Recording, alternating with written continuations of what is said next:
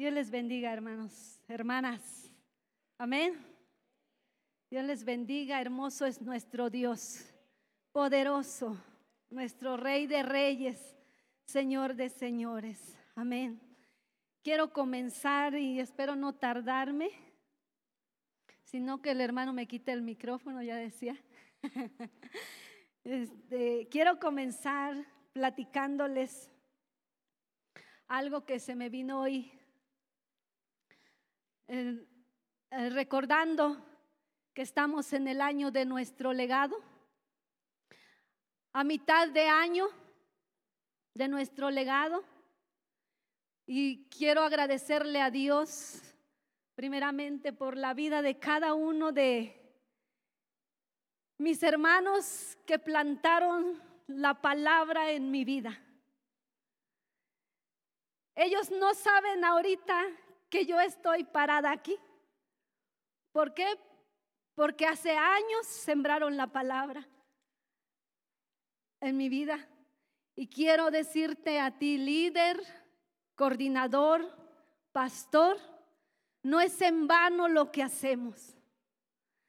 Porque la palabra que siembras permanece. Permanece y da su fruto a su tiempo.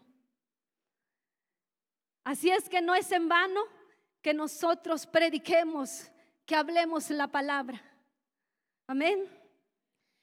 Quiero darle gracias a Dios por esas personas que sembraron la palabra en mi vida. Que ahora uno de ellos son pastores, gracias a Dios, andan pastoreando. Otro, no sé dónde se encuentre, no sé si ya el Señor se lo llevó, pero era uno de mis maestros cuando yo tenía ocho añitos, siete añitos. ¿Ah? Doy gracias a Dios por sus vidas. Hoy quiero hablarles acerca de construye un legado, hermano. Construye un legado, hermana. Estamos a tiempo todavía, yo no sé si en el año que comenzó empezaste a construir tu legado, pero hoy estás a tiempo todavía de que puedas construir un legado para que tú puedas dejarle a tu descendencia, para que tú empieces a abrir puertas a tu descendencia, para que dejes un buen legado. Tenemos muchos ejemplos de hombres que dejaron legados. Ejemplos como por ejemplo Abraham, David, Salomón, Juan, todos esos hombres que dejaron un legado y que hasta hoy se habla de ese legado que ellos dejaron. ¿Qué se va a decir de ti el día que tú ya no estés aquí? ¿Qué se va a decir de ti el día que ya cierres tus ojos y te vayas con el Señor o a dónde te vas a ir. Quiero también este, comenzar leyendo una palabra ahí en Lucas, Lucas capítulo 7, versículos 36 al 50. Cuando ya lo tengan, dicen amén. Yo le doy lectura.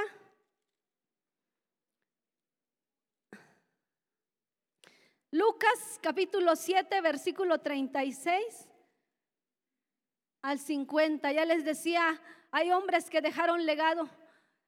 Pero esta, esta palabra es de una mujer que dejó un legado, que hasta hoy, así como dijo Jesús, que se iba a hablar de lo que ella había hecho, hasta hoy se sigue hablando de lo que esta mujer hizo.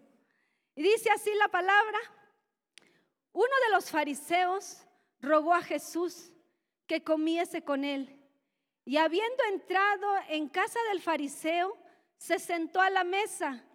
Entonces una mujer de la ciudad que era pecadora, al saber que Jesús estaba a la mesa en casa del fariseo, trajo un frasco de alabastro con perfume y estando detrás de él a sus pies, llorando, comenzó a regar con lágrimas sus pies y los enjugaba con sus cabellos y besaba sus pies y los ungía con el perfume.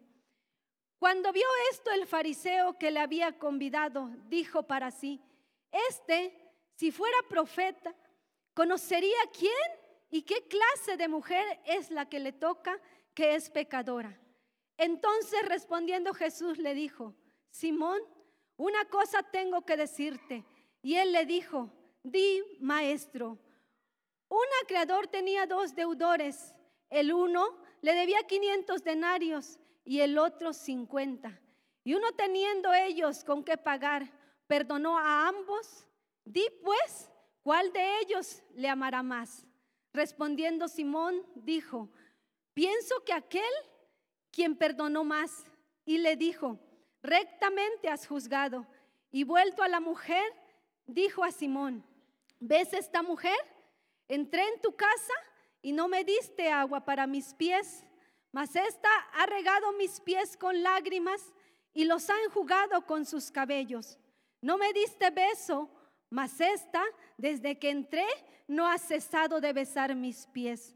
No ungiste mi cabeza con aceite, mas esta ha ungido con perfume mis pies.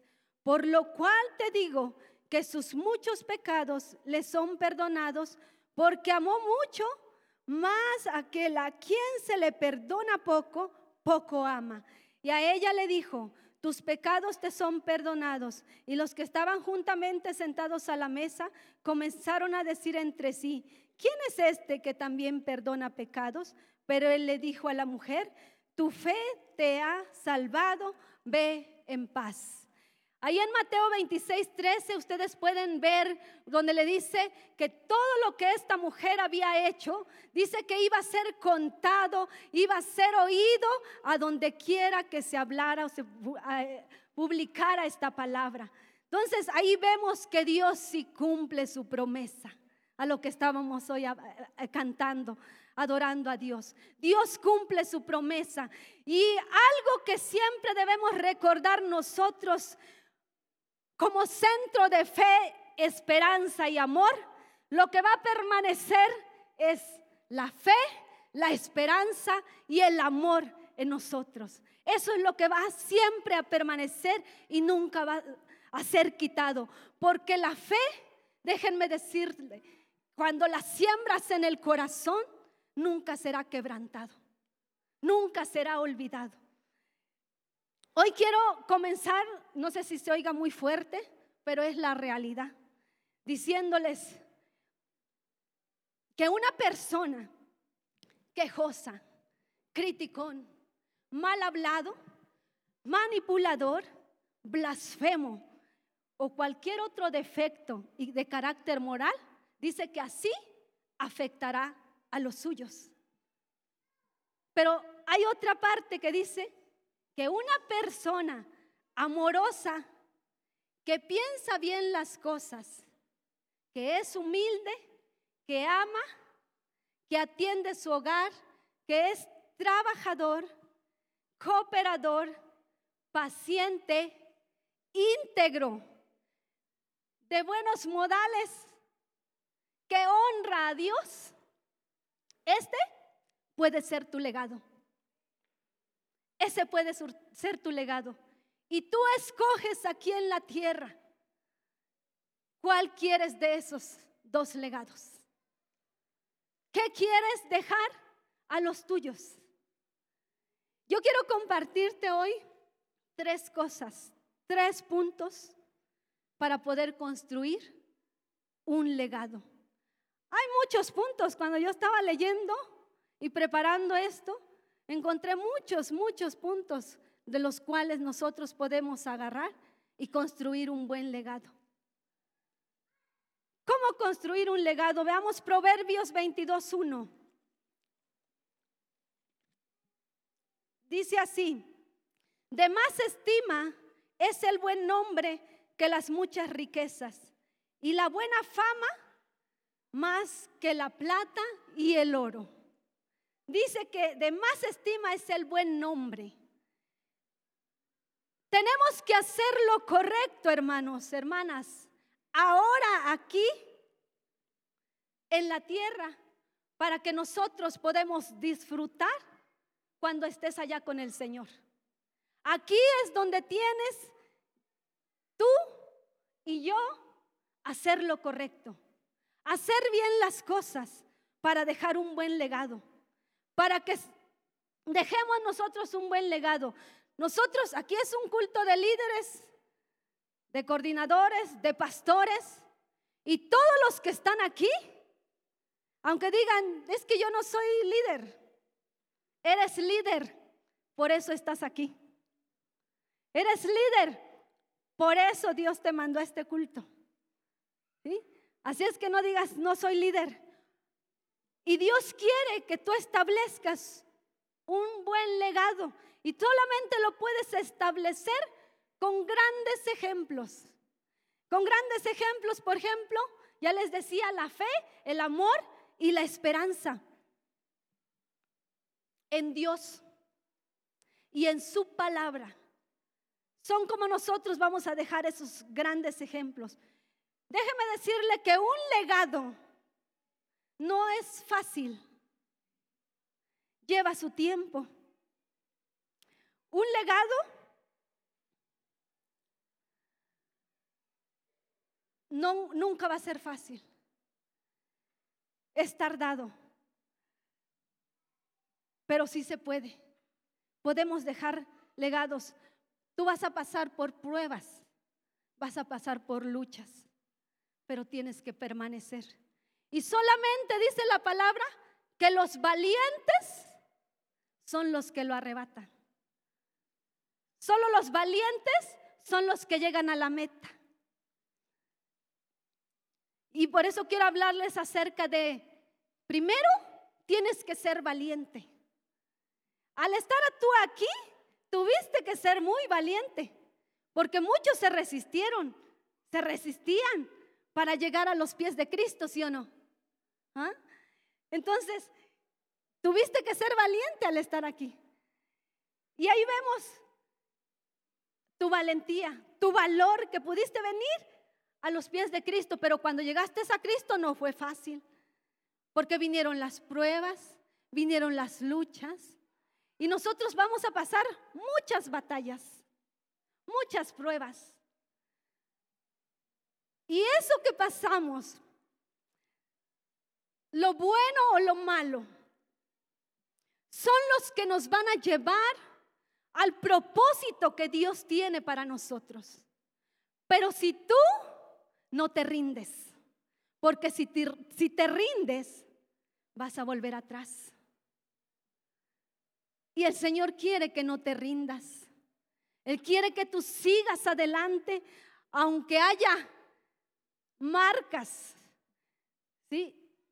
Porque hay marcas de bien y hay de mal, ya les leía. Aunque haya marcas que te dejaron, marcas de mal, tú tienes que seguir adelante. Si te encaminaron por el buen camino, si te llevaron, se te guiaron por el buen camino, gracias a Dios, ¿verdad? Pero si a través de esas pruebas, de eso difícil que tú pasaste, estás aquí, también dale gracias a Dios, porque Él te tiene con un propósito. Así es que puedes construir tu legado pasando las batallas, pero Dios te va a dar la victoria al final. Así es que tú tienes que ser valiente, valiente para que se cumpla el propósito divino que el Señor tiene, esos planes que Dios tiene para ti. Y ya que estás aquí, Tienes que levantarte. Aunque alguien te quiera tirar, tienes que levantarte porque tienes que pelear. Porque tienes que pelear por tu familia, por tus hijos, por tu matrimonio, por tu vida. Tienes que pelear. Tienes que levantarte y no debes de dejar que nada te venza, sino que siempre te caes, levántate. Te tropiezas, levántate. Porque dice la palabra y tenemos esa promesa, que siete veces cae el justo y será levantado. Será levantado. Y esa es una de las promesas que el Señor nos da. Así es que no dejes, mira mi hermana, mi hermano, que tienes tus hijos. No dejes que el mundo instruya a tus hijos. Hoy en este tiempo estamos en un tiempo donde hay mucho Facebook, hay mucho, este, ¿qué más hay? ¿Qué es, este, YouTube, todo eso, las maquinitas. Mire, de verdad, no dejes que el Facebook, que las maquinitas, que los, el YouTube instruyan a tu hijo, instruyan a tu hija. Tú tienes que instruirlos. Tú tienes que instruirlos y dejarles un buen legado. No dejes, fíjense, que en la escuela te lo instruyan. Es más, ni aquí, en Edis, ¿ah? en tu casa tienes que instruirlos. En tu casa tienes que instruirlos. Si en la escuela no oran, ¿a dónde tienes que orar? En tu casa tienes que orar. En la escuela no leen la Biblia, porque a veces ni los libros, luego a veces ya ni los libros, ni los libros leen. Lee la Biblia en tu casa. Ora en tu casa. Comienza a hacer un altar en tu casa. Si hay algo que yo les recomiendo siempre a, los hermanos, que luego hablo con ellos y ellos saben, les digo, empiece a hacer un altar en su casa con su familia. Haga un altar para que el enemigo no entre, para que el enemigo no quiera venir a destruir tu hogar. Tiene que hacer un altar, pero para eso tiene que ser valiente. Tiene que ser valiente. Si vemos ahí en Josué, capítulo 1, dice así, esfuérzate y sé valiente, porque tú repartirás a este pueblo por heredad la tierra de la cual juré a sus padres que la daría a ellos. Solamente esfuérzate y sé muy valiente para cuidar de hacer conforme a toda la ley que mi siervo Moisés te mandó. No te apartes de ella ni a diestra ni a siniestra, porque para que seas prosperado en todas las cosas que emprendas, dice. Aunque te canses, hermana, aunque te canses, hermano, tienes que instruir Tienes que levantarte, tienes que ser valiente, dice, para que tú seas prosperado en todo lo que hagas. Pero tienes que comenzar en tu casa, con tus hijos. Así es que no te detengas. Haz lo que la palabra nos enseña. Fíjese, cuando el pueblo de Israel se había olvidado de lo que Dios le, le había hecho. Josué les recordó todas las cosas que Dios había hecho con ellos. Y una de las cosas que Josué decidió cuando él les platicaba y les decía, el Señor nos sacó, el Señor hizo, que no te acuerdas de lo que Dios te dio. Cuando les decía así al pueblo, dice dice la palabra que Josué se levantó y dijo, yo y mi casa serviremos a Jehová. Yo no sé ustedes, yo me imagino así, yo no sé ustedes, pero yo y mi casa serviremos a Jehová. Y eso es lo que tú, es la segunda palabra que quiero dejarles. Que te determines.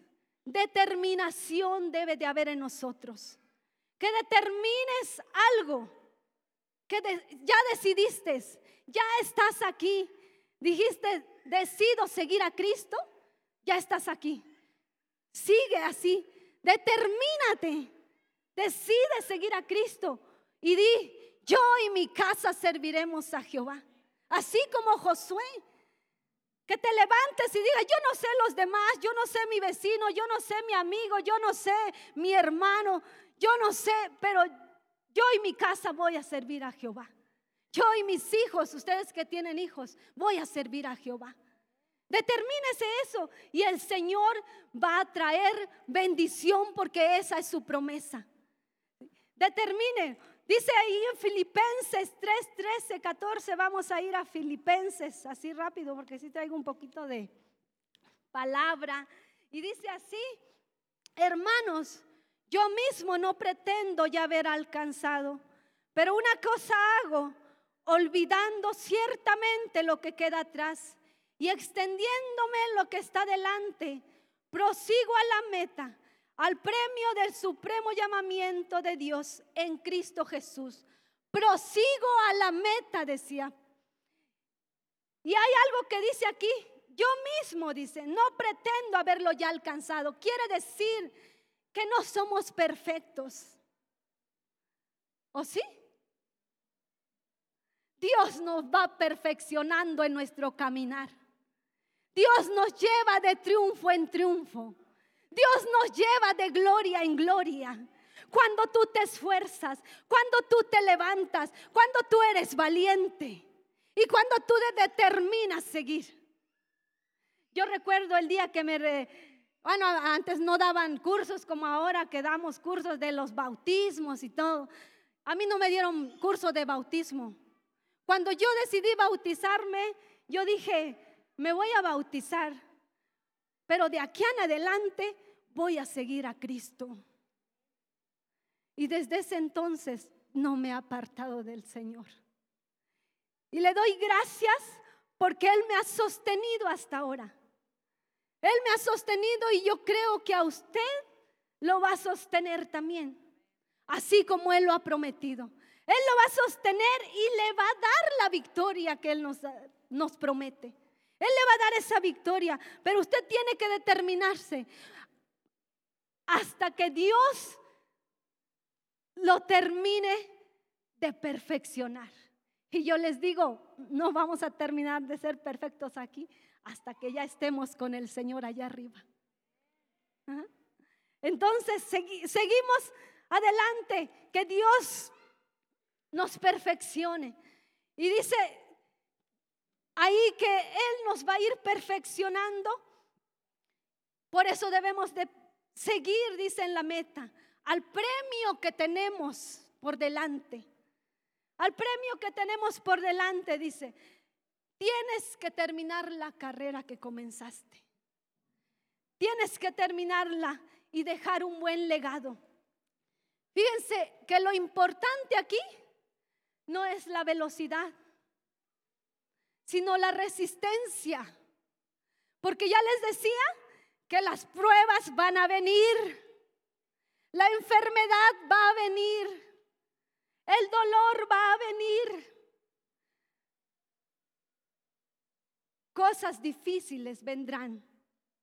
Pero resiste, dice el Señor. Pero resiste y Él te va a dar la corona de la vida, dice también. Él te va a dar la corona de la vida, así como decía Pablo, que peleó la buena batalla. Pero el vencedor iba a tener la corona del vencedor, que es Cristo Jesús. Y así cada uno de nosotros. Entonces, hermanos, propóngase llegar a la meta, no se desanime. No se desanime, sino que siga adelante. Ahí en Hebreos capítulo 12,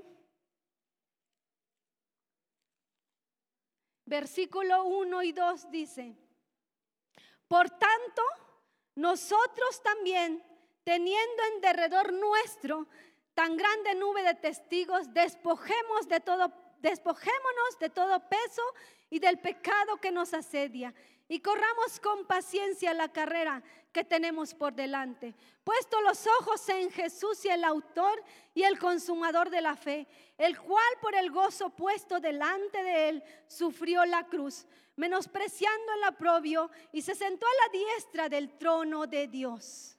Dice que una de las llaves por la cual nosotros dice que podemos mantenernos en nuestra determinación, en lo que nosotros hemos decidido, dice que es puesto nuestros ojos en Cristo Jesús, el autor y el consumador de la fe, no en el que está a tu lado no en el vecino, no en el que critica, no en el que habla mal, sino que puesto los ojos en Cristo Jesús. En Él pon tus ojos. Dice, no pongas tus ojos en la gente, en los comentarios, en las críticas, ni en las que están a tu alrededor. Pon tus ojos en Cristo, dice. Y, cuando tú pongas tus ojos en Cristo Jesús, vas a seguir corriendo. Vas a seguir corriendo, aun cuando vengan las pruebas, las luchas, las enfermedades, el dolor, tú vas a seguir corriendo y vas a llegar a la meta que te propongas. ¿Ah? Así, así dice el Señor. Entonces no te rindas, no te rindas, dice, sigue adelante, siga la meta, levántate, ya les decía, porque nosotros hemos sido ya comprados con la sangre de Cristo. Hemos sido ya redimidos, hemos sido lavados con la sangre de Cristo y Él es el que nos va perfeccionando y nos va llevando de gloria en gloria y de triunfo en triunfo. Amén. Y dice, segunda de Timoteo, vamos a verlo. Dice así. Ah, segunda de Timoteo capítulo 4 versículos 7 y 8 dice, he peleado la buena batalla, he acabado la carrera, he guardado la fe. Por lo demás, me está guardada la corona de justicia, la cual me dará el Señor juez justo en aquel día, y no solo a mí, sino también a todos los que aman su venida. Otro de los puntos que quiero decirles y les quede en su corazón es la fidelidad. La fidelidad. Aquí Pablo hablaba de la fidelidad. Él decía que él era fiel, fue fiel y terminó la carrera, llegó a la meta que se propuso. Dice que aquí el guardar significa que lo atesores, que atesores la palabra, que retengas, porque es retener, el guardar es retener y que tú retengas la palabra en tu mente, en tu corazón, en tu vida. Eso es lo que nos enseña aquí. Retén la palabra, que debes de ser fiel, dice, en la actitud, fiel en las cosas de Dios, fiel en las cosas de Dios. La fidelidad en el servicio, porque aquí hay muchos líderes, hay muchos anfitriones, hay coordinadores, hay líderes, líderes infantiles, el equipo de trabajo. Dice, todos debemos de ser fieles, fieles al Señor, fieles en el servicio para que nosotros empecemos a marcar la diferencia, para que nosotros empecemos a dejar huella.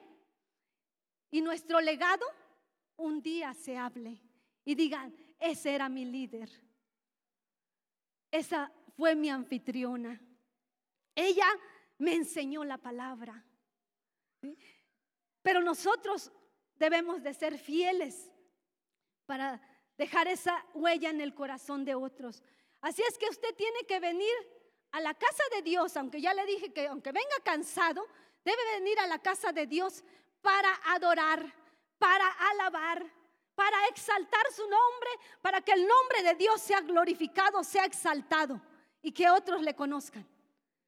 A eso usted debe de venir, no a dormir. Venimos a adorar al Señor porque dice la palabra ahí en Efesios que fuimos hechos para dar la alabanza. Para alabanza de su gloria fuimos creados, dice el Señor. Así es que siéntase orgulloso, orgullosa, porque ustedes son especiales. Somos especiales para el Señor. ¿Eh? Démosle la honra y la gloria a Él siempre. Venga a adorar y sirva. Sírvale al Señor. Es parte de la fidelidad. Y también, fíjense, la fidelidad no es lo que predicas. ¿Sí?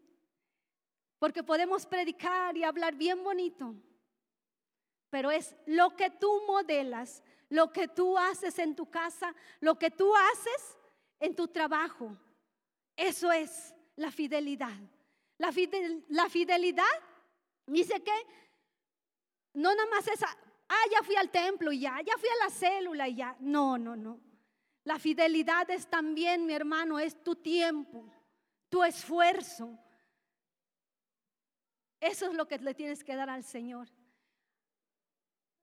Tu ofrenda, tu economía. Eso es serle fiel al Señor. Así es que no hagas tesoros aquí en la tierra, porque tu carro, tus tierras, tu coche, tu, tu casa, todos tus terrenos que tengas, dice que cuando tú te vayas de aquí, no te los vas a llevar, se van a quedar aquí. ¿ah? Se van a quedar aquí. Así es que dice la palabra que hagas tesoros en el cielo donde no es corrompido, no se polillan, no se echan a perder, sino que permanece para siempre. Un día vinieron unos hombres a Jesús y dice que venían bien contentos y decían, Señor, se me sujetaban en tu nombre los demonios. Y Jesús les dijo, no te regocijes porque los demonios se sujetaban. Regocíjate porque tu nombre está escrito en el libro de la vida. Piense, su nombre está escrito en el libro de la vida. Si está escrito en el libro de la vida, qué bueno. Si no, asegúrese. Asegúrese que su nombre esté escrito en el libro de la vida. Así es que haga tesoros en el cielo, porque eso es lo que va a permanecer. Eso es lo que va a vivir. Así es que viva usted de tal manera que cuando tú ya no estés aquí en la tierra, cuando mueras, se hable bien de ti. Digan bien de ti. Porque lo que das determina tu legado. Lo que haces determina tu legado. Y eso se va a quedar eternamente. La gente se va a olvidar de tu nombre a veces. Lo que tú haces, la ayuda que le das a alguien.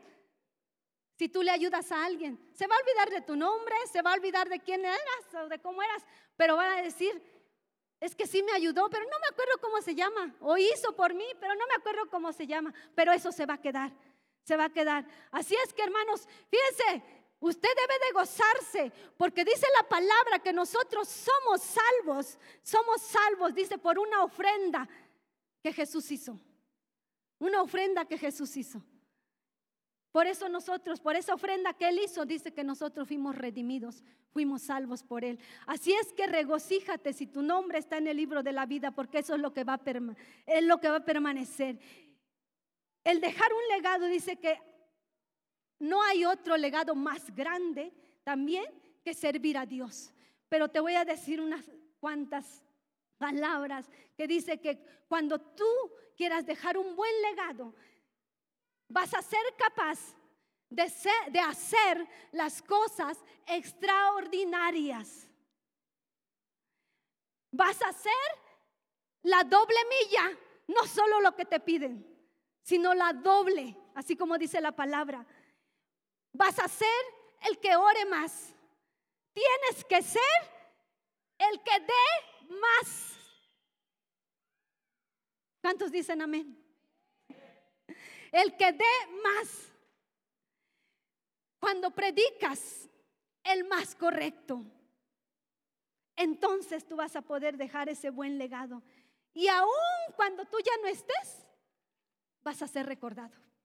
Vas a ser recordado, es lo que nos enseña la palabra.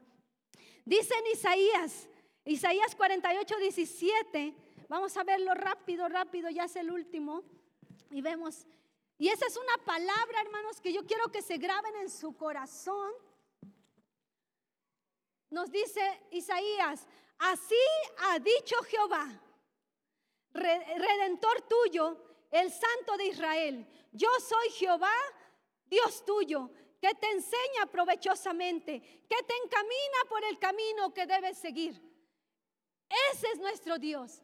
Él dice que no nos va a dejar. Él dice que nos va a enseñar. Él dice que nos va a guiar. Él dice que nos va a llevar por donde Él quiere que nosotros vayamos. Así es que no está solo. Dice que Él nos va a llevar. Asegúrese entonces, hermanos, de que usted esté dejando un buen legado. Porque usted, así como deje su legado, si usted llora, sus hijos van a llorar por lo que usted llora el día de mañana. Si usted predica con, con amor, si usted da todo con amor, sus hijos van a dar. Si usted alaba con amor, si usted alaba de corazón, sus hijos lo van a hacer también. Y aquel que le va a enseñar también lo va a hacer igual. Pero si usted le enseña lo malo, lo malo va a ser. Entonces aquí estamos para que nosotros llevemos un buen legado, para que cuando usted y yo cerremos nuestros ojos, fíjense, cuando ya no estemos aquí en la tierra, la gracia de Dios se va a mirar, aunque nosotros no la miremos. Ya, nuestra familia va a llegar a los pies de Cristo. Y tu familia, dice la palabra, que será como flechas en la aljaba de un valiente. Y va a seguir lo que tú estás haciendo ahora. ¿Qué es lo que determinas? ¿Qué es lo que vas a hacer? Esa es la pregunta. Yo te estoy enseñando tres puntos nada más para que tú dejes un buen legado. Amén. Así es que al Señor toda la honra, al Señor toda la gloria, al Señor todo, porque Él es el único que nos lleva de gloria en gloria, de triunfo en triunfo. Amén. Póngase de pie y vamos a dar gracias, gracias Señor, gracias, gracias Padre, porque tú eres el único que nos enseña, porque tú eres el que nos corona de favores y misericordias. Gracias Padre Celestial, porque sin ti nada podemos hacer, Señor. Gracias poderoso Salvador. Porque sabemos, Dios Todopoderoso, que tú eres el que nos va a coronar, Señor. Nos va a coronar, Señor Dios Todopoderoso, cuando estemos en tu presencia, Padre. Gracias, bendito Salvador. Gracias por tu Espíritu Santo. Gracias por estar con nosotros, Padre. Te alabamos y te bendecimos, Señor Jesucristo de Nazaret. Amén.